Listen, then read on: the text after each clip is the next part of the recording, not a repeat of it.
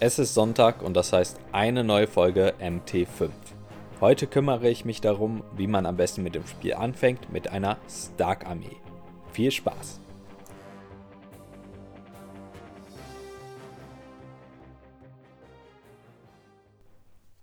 Ja, herzlich willkommen hier bei MT5. Für die, die die erste Folge nicht gehört haben oder es schon wieder vergessen haben, MT5 steht für Marcells Tabletop Taktik, Tipps und Tricks.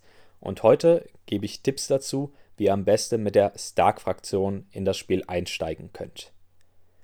Jede Fraktion hat ein recht eindeutiges Thema ähm, in diesem Spiel. Das ist ganz schön, da sich dadurch die Fraktionen auch tatsächlich unterschiedlich anfühlen und man nicht mit allen das gleiche machen kann.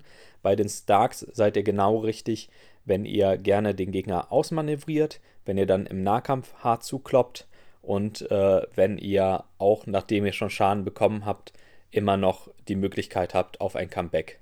So frei nach dem Motto Leave one wolf alive and the sheep are never safe. Also solange man einen der Wölfe, also der Starks, am Leben lässt, sind die Schafe, in dem Fall euer Gegner, niemals sicher. Das wird dadurch verstärkt, das werden wir immer wieder sehen, dass die Starks sehr viele Effekte haben, die besser werden, je mehr Schaden sie bekommen haben. Als Einstieg solltet ihr euch auf jeden Fall die Grundbox holen. Das heißt das Zweispieler-Starter-Set mit äh, Lannistern und Starks. Da sind nämlich auch die Taktikkarten der Starks drin, die müsstet ihr euch sonst einzeln holen. Da ist das Taktikboard drin, da sind Missionskarten drin, da ist das Gelände drin. Da kommen wir auch dann direkt zum ersten Problem. Wenn ihr ähm, nicht auch Lannister spielen wollt, dann braucht ihr natürlich nur den Stark-Teil, aber die Taktik und so weiter und Missionskarten sind da nur einmal drin.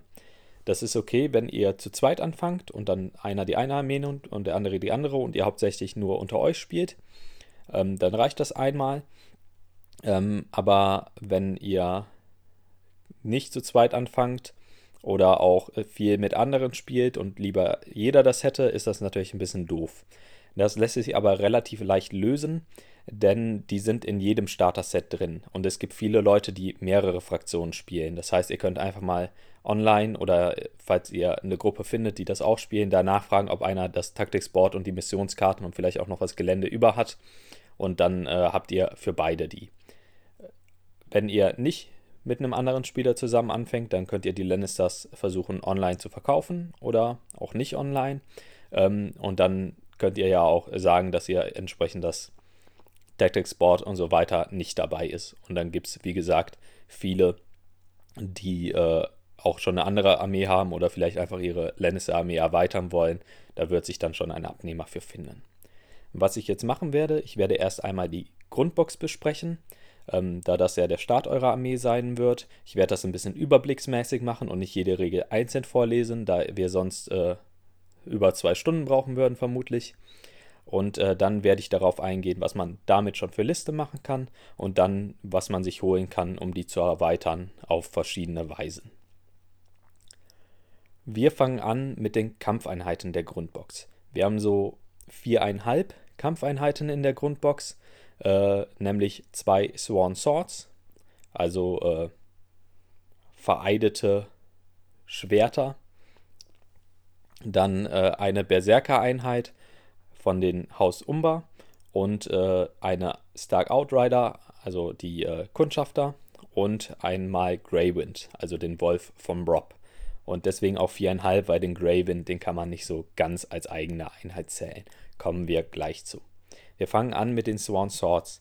Ähm, das sind sehr solide, durchschnittliche Truppen. Die kosten 5 Punkte, haben äh, recht gute defensive Werte, also Verteidigung und Moral, haben einen ganz guten Angriff, ähm, aber alles nicht so weltbewegend, kosten deswegen auch nur 5 Punkte.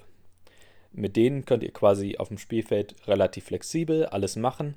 Ich fand die anfangs nicht so toll, weil die halt nicht so den Super Punch haben und auch nicht so super viel aushalten, aber mittlerweile schätze ich die eigentlich schon und damit könnt ihr auf jeden Fall so das Rückgrat eurer Armee bilden. Die haben außerdem noch eine Fähigkeit, wo sie sich selber Schaden nehmen können, um äh, ihren Angriff zu verbessern. Das ist auch ein Thema, das sich bei den Starks ein bisschen durchzieht, dass sie auf sich selber nicht so viel achten und wirklich alles für den Kampf geben.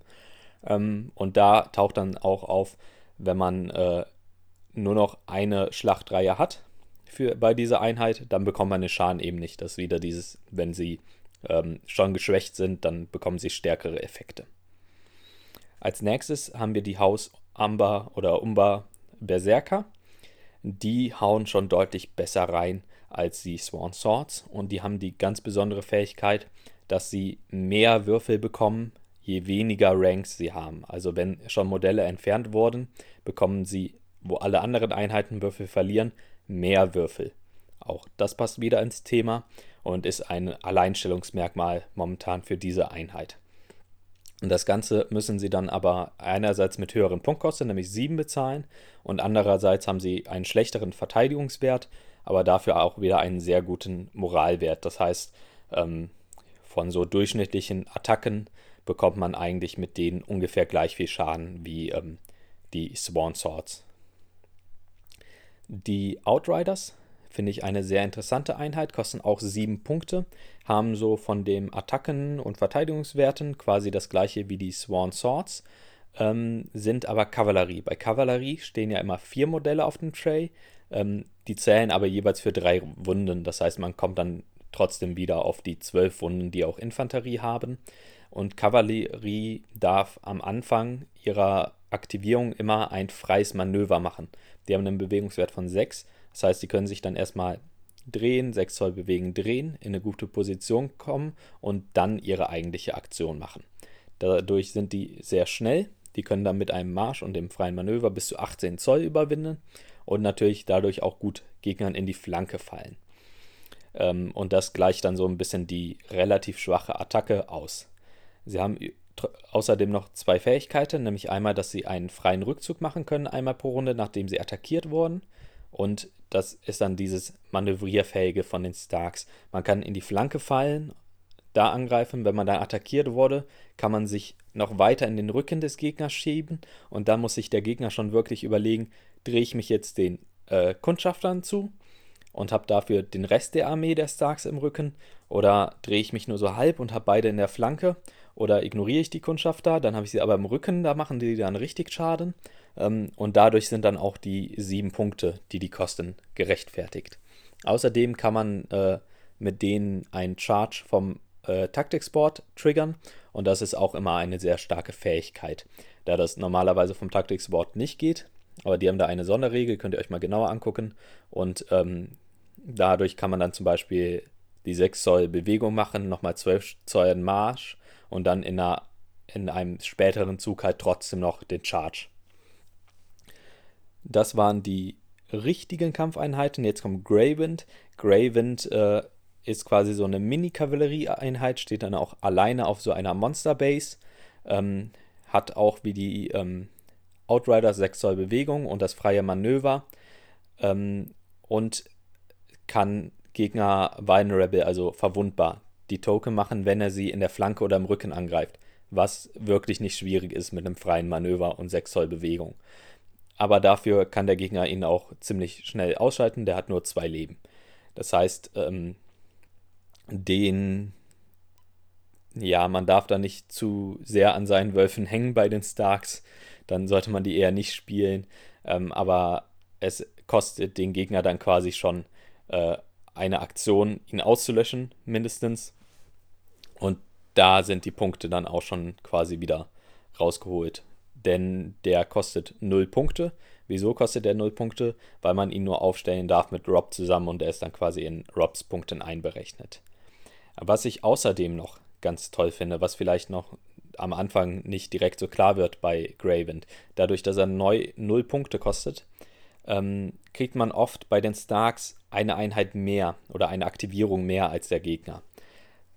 Und dadurch kann man dann zuerst Gravend bewegen und setzt den Gegner dann unter Zugzwang. Gerade am Anfang des Spiels möchte man oft noch nicht zu nah an den Gegner ran, da der einen dann schon chargen könnte, ähm, wenn die Einheit noch nicht aktiviert war vom Gegner. Andererseits möchte man ja schon selber irgendwie nah dran, damit man in der nächsten Runde chargen kann. Das heißt, oder man muss zu Token, also es gibt irgendwie einen Zwang, nach vorne zu laufen. Und die Starks können den Gegner dann noch mehr unter Zugzwang setzen, ähm, indem sie halt zuerst Greywind aktivieren, eine Aktivierung mehr haben und dann ein oder zwei Einheiten noch aktivieren können, nachdem der Gegner seine schon fertig hat. Ähm, und das kann sehr stark sein, genauso wie Graven super ist, um äh, Objekte einzunehmen, die irgendwie ein bisschen weiter bei den Starks liegen und da dann erstmal stehen kann, die Siegespunkte einsacken kann ähm, und man nicht direkt eine richtige Kampfeinheit opfern muss, die ähm, da steht und eigentlich nichts tut. Das waren die Kampfeinheiten. Wir haben außerdem zwei Nicht-Kampfeinheiten, nämlich Catelyn und Sansa. Catelyn kann nochmal ähm, die Angriffe von schon Verwundeten verbessern, indem die immer ihren höchsten Würfelwurf nehmen können. Eine kleine Kombination für den Anfang des Spiels ist dann, dass man die auf die Berserker legt. Die bekommen dann direkt ihre höchste Würfel, die sie eigentlich erst beim letzten Rank hat, hatten. Ähm, Sansa hat eine sehr interessante Fähigkeit, nämlich einmal pro Runde darf man sich aus seinem Ablagestapel oder aus einem Taktikkartendeck eine Karte raussuchen. Das geht jederzeit, man kann die Karte dann auch direkt spielen und ich finde das super stark. Ähm, Catelyn kostet 4 Punkte, Sansa kostet nur 3, da sie eben nur dieses einmal pro Spiel hat. Wichtig auch, bei den deutschen Karten steht, zumindest bei den, die als erstes ausgegeben wurden, das geht nur einmal, äh, das geht einmal pro Runde. Richtig ist, es geht nur einmal im Spiel. Sonst wäre die auch mindestens 5 oder 6 Punkte wert man muss natürlich schon ein bisschen Ahnung haben, was für Karten habe ich überhaupt in meinem Deck und dann auch, da das nur einmal im Spiel geht, wann genau ziehe ich das. Wir werden uns gleich die Taktikkarten so im Überblick noch angucken. Ich würde aber empfehlen, das relativ früh zu machen, denn wenn man durch die Taktikkarte dann einen großen Vorteil bekommt, zieht der Vorteil sich immer mehr durch. Denn wenn ich da zum Beispiel schon eine Einheit des Gegners auslöschen konnte, kann die Einheit bei mir keinen Schaden mehr machen. Dadurch habe ich weniger Schaden, kann mit denen wieder mehr Schaden machen. Also wenn man am Anfang des Spiels in Führung geht, ist das eigentlich immer besser, als wenn man den gleichen Effekt erst am Ende hat, da es diese verstärkenden Effekte dann gibt. Wir haben außer den äh, Kampfeinheiten und den Nicht-Kampfeinheiten noch Attachments in der Box drin. Ähm, das sind besondere Helden oder Anführer. Davon darf man immer einen pro Einheit dazu nehmen. Ähm, wir haben generische, das heißt so etwas, also ich stelle sie jetzt einfach vor, wir haben den Sworn Sword Captain, halt irgendwie einen Captain und wir haben den Amber Champion. Von denen kann man beliebig viele aufstellen. Die kosten beide einen Punkt. Der Sworn Sword Captain verstärkt die Angriffe dadurch, dass man einmal pro Runde ähm, dem Verteidiger, wenn man einen Angriff macht, den äh, Zustand verwundbar zuordnen kann haut eigentlich in allen Einheiten, also man darf die nur in die Infanterieeinheiten stellen, da das Infanterie-Attachments sind und den kann man sowohl in die Sworn Swords als auch in die Berserker gut reinstellen. Den Gegnerverteidigungswürfel wiederholen lassen ist immer gut. Der Amber Champion ist schon etwas spezieller. Der hat auch wieder dieses Thema, je mehr von mir zerstört wurde, desto mehr Fähigkeiten habe ich. Ähm, und zwar geht der auf Panik. Wenn man schon eine zerstörte Schlachtreihe hat, bekommen die Attacken dieser Einheit Wishes. Das heißt, der Verteidiger bekommt minus 2 auf seine äh, äh, Panikwürfe. Und äh, wenn man nur noch eine Reihe hat, dann wird er auch noch äh, Panic. Das heißt, der bekommt den Zustandstoken Panicked. Und dann kann man, was die Starks sonst nicht so haben, auch noch über die Paniktests gut Schaden machen. Ähm, Natürlich muss dafür halt erstmal die Einheit Schaden bekommen haben und das heißt, der Gegner kann dann so ein bisschen drumherum spielen. Äh, deswegen gefällt der mir nicht ganz so, aber die, die dieses zusätzliche Panikelement noch mit reinbringen wollen, ähm, die können, für die ist der genau das Richtige. Und wie gesagt, es ist wieder dieses Thema, je mehr Schaden ich gemacht habe, desto stärker bin ich. Außerdem haben wir dann noch zwei nicht generische, sondern namhafte Charaktere. Und zwar Great John Umber und Rob. Great John Umber ist der ähm, Bannerman vom Rob, der ähm, Greywind die Finger abgebissen hat und der das dann irgendwie ganz lustig fand. Die beiden können, kann man entweder als Attachment spielen, dann kosten die drei Punkte. Der Great John hat die Fähigkeit, dass er sich selber Schaden machen kann. Das werden wir gleich bei den Commander Version auch noch sehen, dass das so sein Thema ist, sich selber Schaden machen, um äh, irgendwie noch härter im Nahkampf drauf zu hauen. Und als Attachment hat er die Fähigkeit, dass dann Sechsen beim Angriffswurf keine Verteidigungswürfe erzeug, äh, erlauben.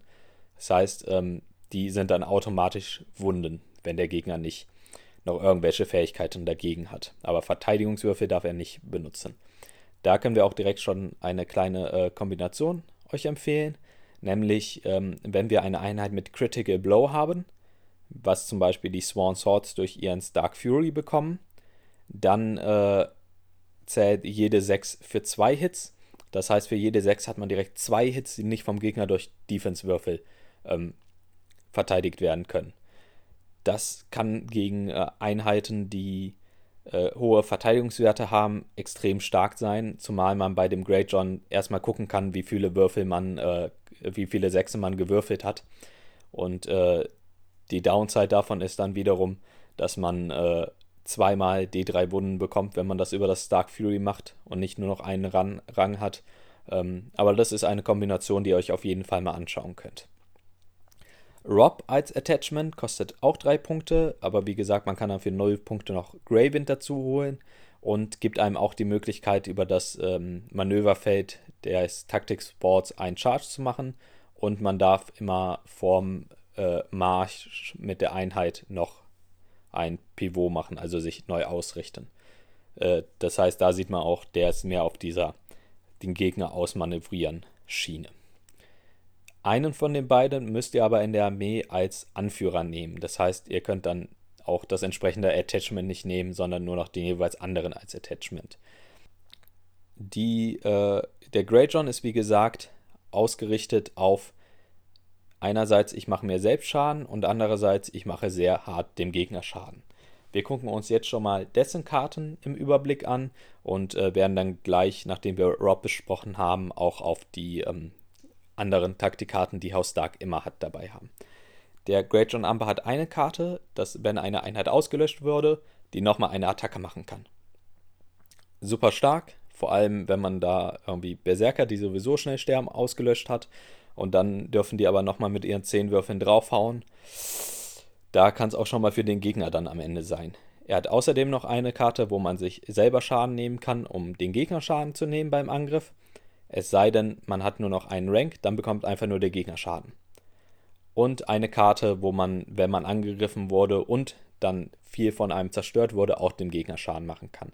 Das heißt, der ist wirklich auf dieser, wenn ihr mich äh, bekämpft und wenn ich schwächer werde, dann werde ich eigentlich stärker Schiene.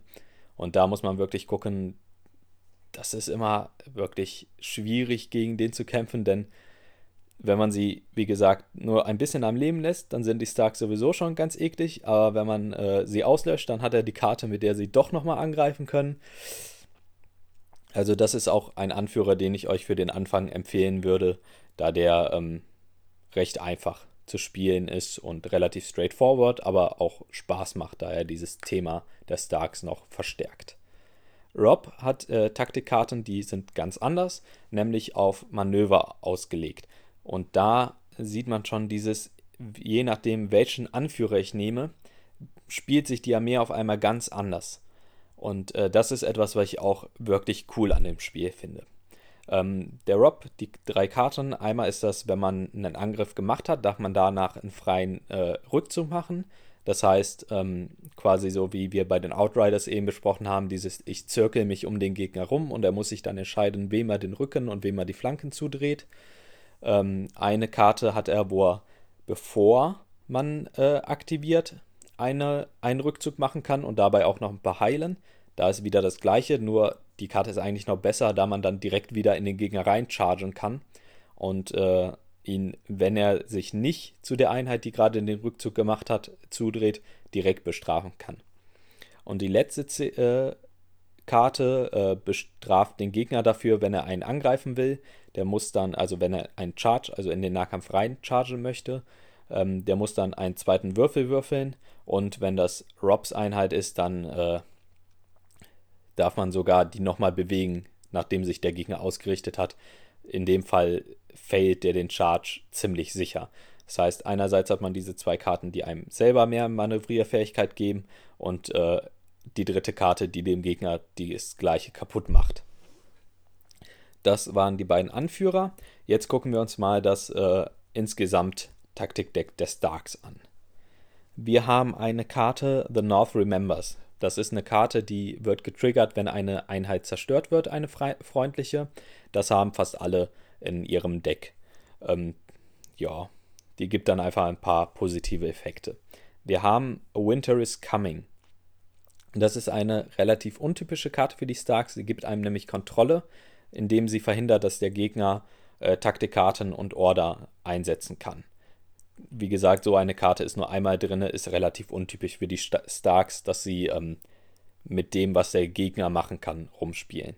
Wir haben dann Northern Ferocity, das ist eine Karte, die den Nahkampfangriff verstärkt, auch wieder einen zusätzlichen Effekt gibt, wenn man nur noch einen Rank hat. Wir haben Direwolf's Fervor, eine Karte, die Paniktests ähm, verbessert und je mehr man schon verloren hat, desto besser. Und dann haben wir drei Karten insgesamt, die auf Manöver ausgelegt sind. Beziehungsweise nicht Manöver als die Aktion, sondern Manövrieren.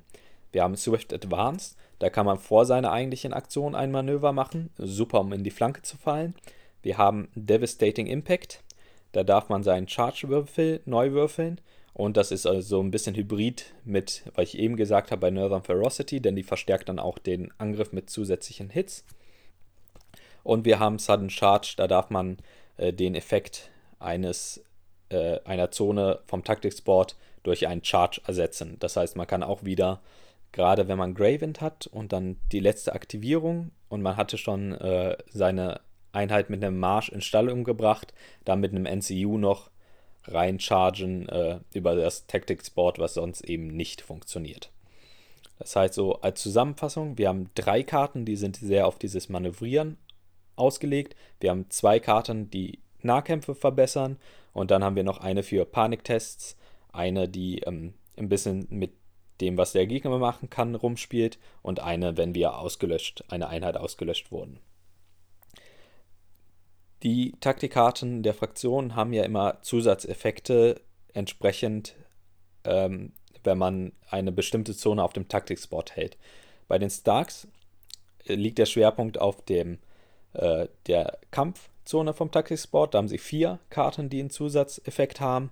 Und die anderen drei Karten, das sind die, die ich eben gesagt habe, für die, das Manövrieren und so, die sind passenderweise von dem Manöverfeld abhängig.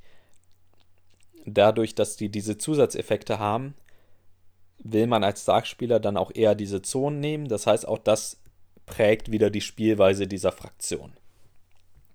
Das soll es jetzt aber erstmal zu den Taktikkarten gewesen sein. Wie gesagt, wenn man Great John spielt, kann man noch etwas mehr dieses Ich mache im Nahkampf Schaden äh, Thema forcieren. Und wenn man Rob nimmt, kann man noch mehr auf Manövrierfähigkeit gehen. Wir gucken uns jetzt mal an, was wir denn bauen können mit dem, was wir in dieser Box bekommen. Wenn wir einfach alles zusammenschmeißen, das heißt zwei Einheiten Stark Sword und Swords, kosten jeweils 5 Punkte, sind 10, eine Einheit Berserker kostet 7, eine Einheit Outriders kostet 7, sind nochmal 14, sind wir bei 24 Punkten. Die beiden NCUs, Sansa und Catelyn, kosten 3 bzw. 4 Punkte, sind nochmal 7. Da sind wir bei Nachrechnen 34 bei 31 Punkten. Jetzt haben wir noch äh, einen Commander, den wir auf jeden Fall brauchen. Das heißt, der ist dann schon mal ein Attachment in einer äh, Kampfeinheit. Und dann haben wir noch zwei Infanterie-Kampfeinheiten offen, in die wir auch noch Attachment tun können. Das heißt nochmal zwei Punkte. Wenn wir ähm, den Swan Sword Captain und, oder, und einen Umberberserker oder zwei Swan Sword Captains nehmen. Wir können aber auch ähm, äh, den Rob bzw. Great John nehmen, den wir nicht als Anführer genommen haben. Die kosten jeweils drei Punkte, das heißt, an Attachment bekommen wir maximal vier Punkte dazu. Das heißt, wir sind maximal bei 35 Punkten. Das heißt aber auch, dass man da relativ wenig, wenn man 35 Punkte spielt, Abwechslung drin hat. Man kann, wie gesagt, es ist schon sehr unterschiedlich, ob man jetzt Rob oder Great John als Commander nimmt. Man muss dann aber zwingend, um auf die Punkte zu kommen, den jeweils anderen als Attachment nehmen. Und dann hat man nur noch als Auswahl, ob man in die verbleibende Einheit einen Sworn Sword Captain oder einen Amber Champion reinsetzt. Interessanter wird das Ganze jetzt schon, wenn wir uns 30 Punkte an, äh, Listen angucken.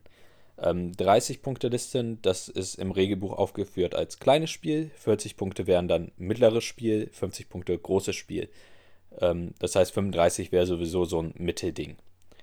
Ich habe jetzt zwei Listen, die Simon selber in einem Kommentar zu dem Kickstarter geschrieben hat, die man mit der Grundbox bauen kann für 30 Punkte, mal rausgesucht.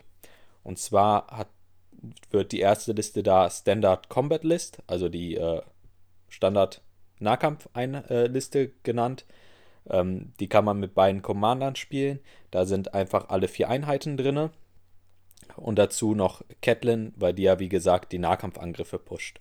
Außerdem äh, hat man dann in äh, zwei der Einheiten, also in den Haus Amber Berserkers und den Haus Dark Sworn, äh, Haus Stark Sworn Swords, ähm, noch jeweils einen Sworn Sword Captain oder einen Umber Champion drin, während in der ein Einheit Haus Dark Sworn Swords, die dann übrig bleibt, ähm, der Commander drin ist. Und wenn man dann Rob als Commander spielt, hat man auch noch Graven dazu.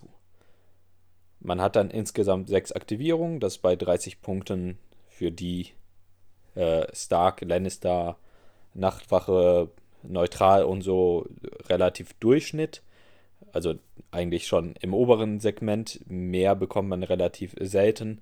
Ähm, aber die meisten kommen auf diese sechs Einheiten. Man hat nur ein NCU.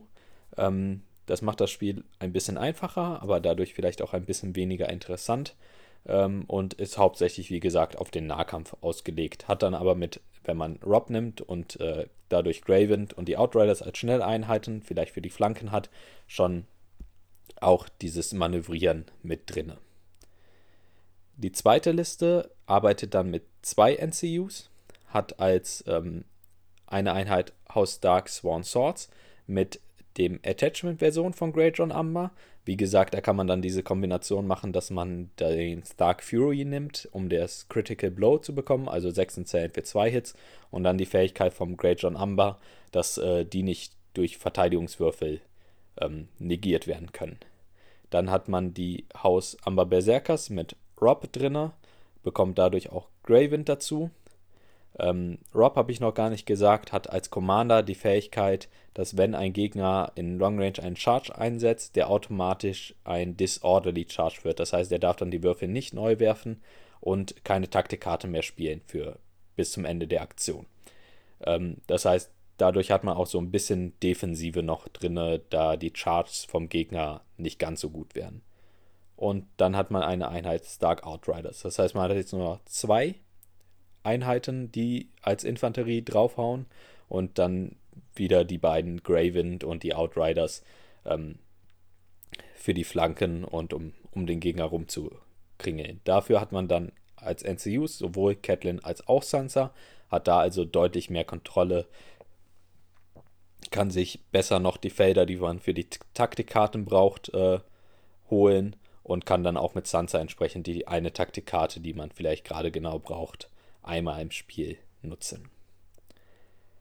Das war so, was man mit der Grundbox aufstellen kann. Wie gesagt, bei 35 Punkten hat man kaum Varianz. Bei 30 Punkten kann man schon unterschiedliche Armeekonzepte aufstellen. Jetzt meistens, zumindest bei uns in der Gruppe, wird diese normale Spielgröße gewählt, also 40 Punkte. Wie kommen wir jetzt auf 40 Punkte?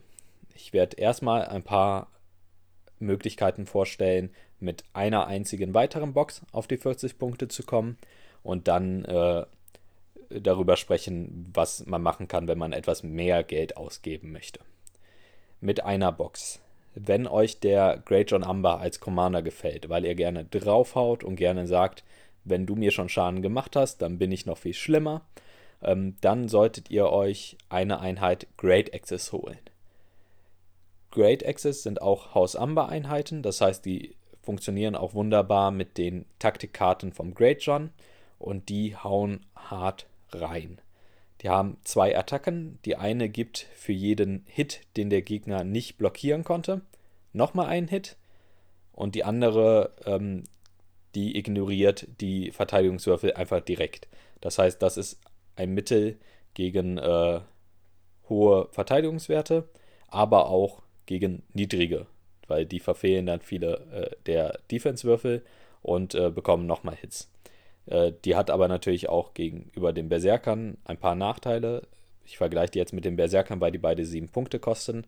Äh, die haben nämlich nur eine Bewegung von vier, sind also recht langsam und auch nicht ganz so einen hohen Moral wie die Berserker. Ähm, man hat dann aber in einer Liste, die ich jetzt vorstelle, also eine richtige ähm, Haus Amber Liste, ähm, relativ viel Abwechslung. Die Liste ist wie folgt. Unser Commander ist natürlich Great John Amber. Wir haben eine Einheit äh, Stark Spawn Swords, in der dann unser Commander Great John Amber ist. Äh, wir haben eine Einheit Stark Spawn Swords, in denen nichts ist. Wie gesagt, die kann man immer mal reinwerfen. Die können alles so ein bisschen. Wir haben eine Einheit Haus Amber Berserkers mit einem Sworn Sword Captain, um den Angriff nochmal zu verstärken. Und wir haben eine Einheit Haus Amber Great Axis, ebenfalls mit einem Sworn Sword Captain, äh, um dieses, wenn der Gegner die Verteidigungswürfe nicht schafft, bekommt er nochmal Hits, noch ein bisschen mehr auszukosten mit dem äh, Verwundbar-Token, den der Sword Sword Captain da drauf tut. Um jetzt auf die Punkte zu kommen, haben wir noch die Einheit Stark Outriders dabei und als NCUs sowohl Sansa als auch Catelyn. Das heißt, wir haben zwei solide Einheiten mit den Stark Sworn Swords. Wir haben zwei Einheiten mit den Haus Amber Berserkern und den Haus Amber Great Axes, die richtig reinhauen äh, können, kosten aber beide auch 8 Punkte. Und wir haben, äh, um noch so ein bisschen dieses, ich nerv dich mal ein bisschen in der Flanke oder im Rücken, die Stark Outriders dabei. Catelyn ist sowohl für die äh, Amber Berserker am Anfang als auch für die Great Axes am Ende immer super.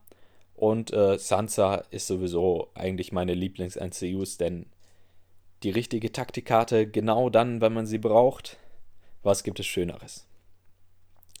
Ähm, genau die gleiche Liste, wie gesagt, die ist sehr auf Nahkampf ausgelegt, könnt ihr euch bauen, wenn ihr eine Einheit Umba Berserker dazu nehmt, dann statt der Great Axis.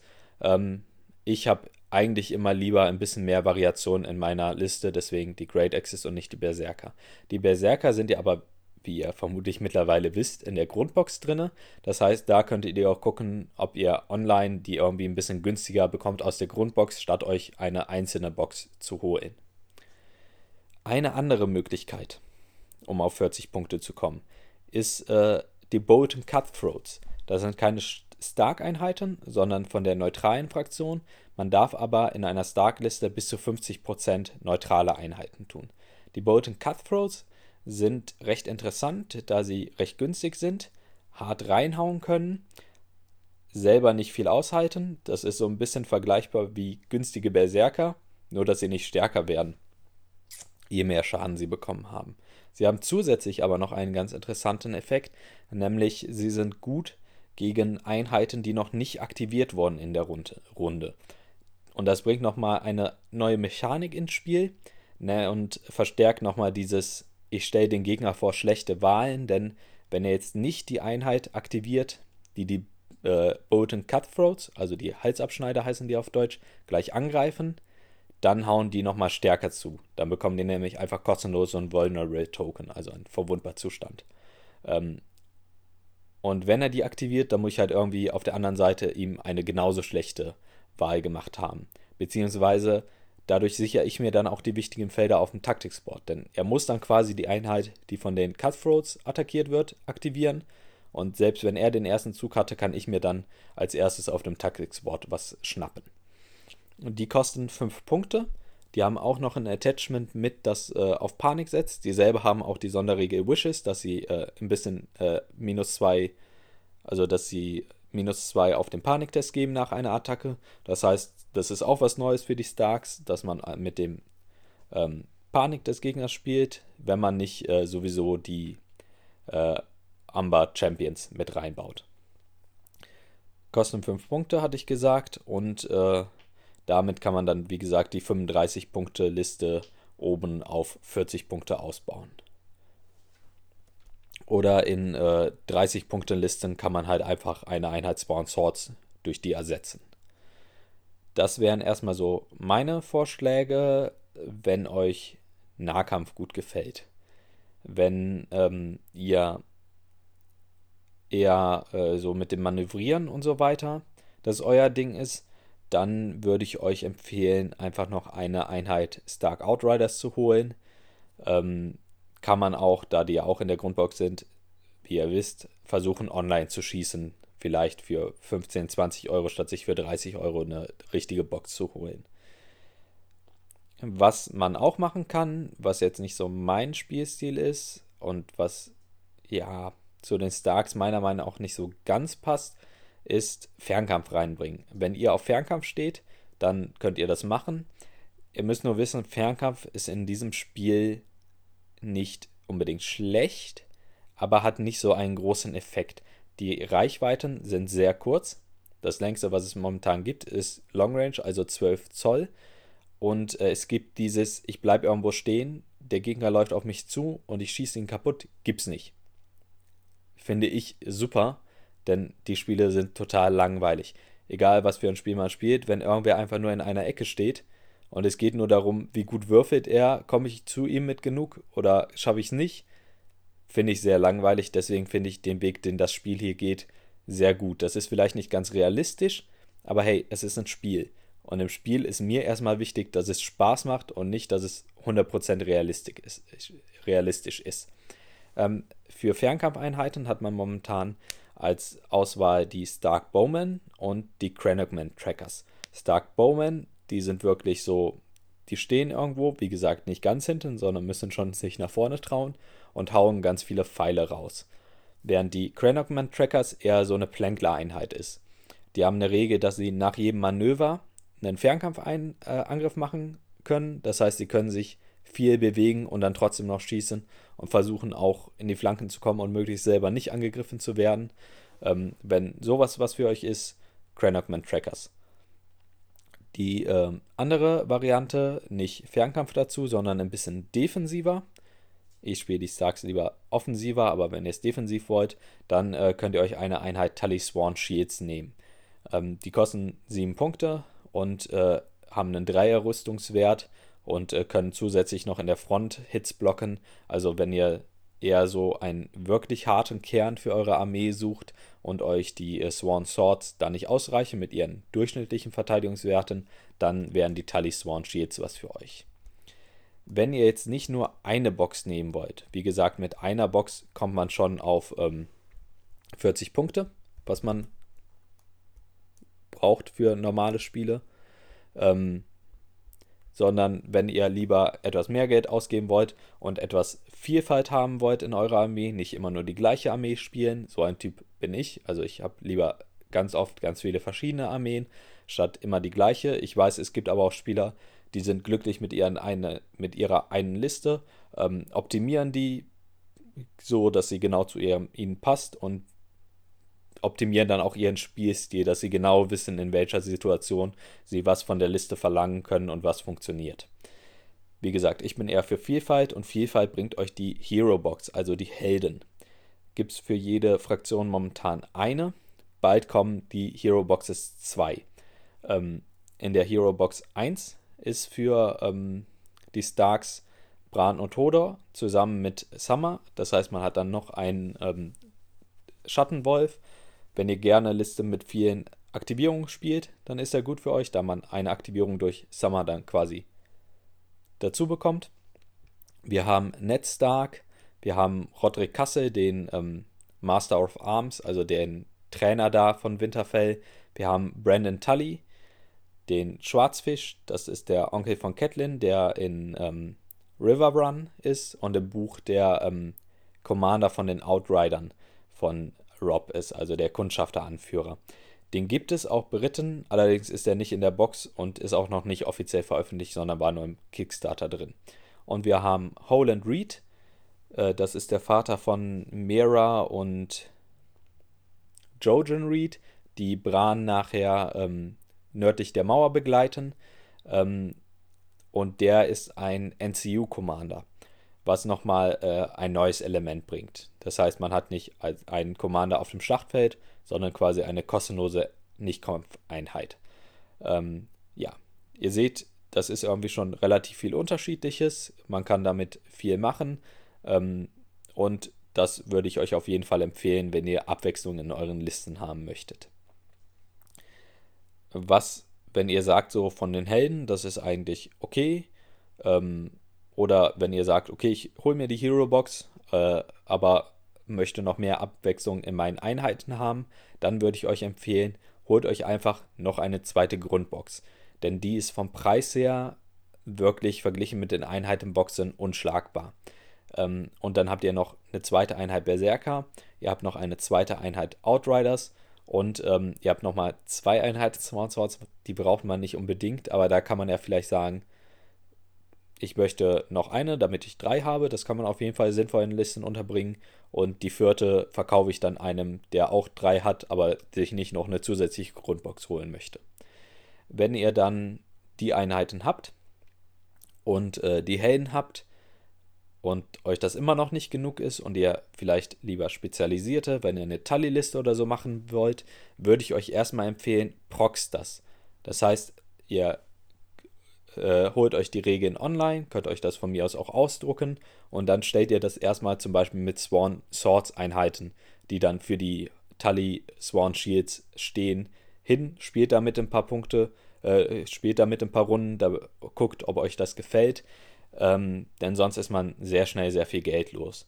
Deswegen, bevor ihr euch was kauft, wo ihr euch noch nicht so sicher seid, ob das wirklich für euch was ist, stellt lieber eine andere Einheit hin, die mal für die gerade das Proxy ist und spielt damit ein paar Runden. Und wenn ihr euch dann das Ganze gefällt, dann kauft euch die Einheit und wenn nicht, dann äh, nicht. Das war so der Überblick zu den äh, Starks. Was ist der Einstieg? Wie kann ich meine Armee ähm, erweitern? Sind Starks vom Spielprinzip überhaupt irgendwas für mich? Ja, das war die Folge dazu, wie man mit den Starks ins Spiel einsteigen kann und das eventuell sogar für wenig Geld. Wenn es euch gefallen hat, würde ich mich freuen, wenn ihr bei der Seite MT5 bei Facebook äh, ein Gefällt mir angebt. Wenn ihr die Seite abonniert, dann bekommt ihr immer Benachrichtigungen, wenn ich da was poste. Das heißt, immer wenn eine Folge raus ist. Wenn ihr auch Einsteigern helfen wollt, würde ich mich super darüber freuen, wenn ihr kommentiert, da wo ich den Beitrag geteilt habe oder direkt unter dem Beitrag.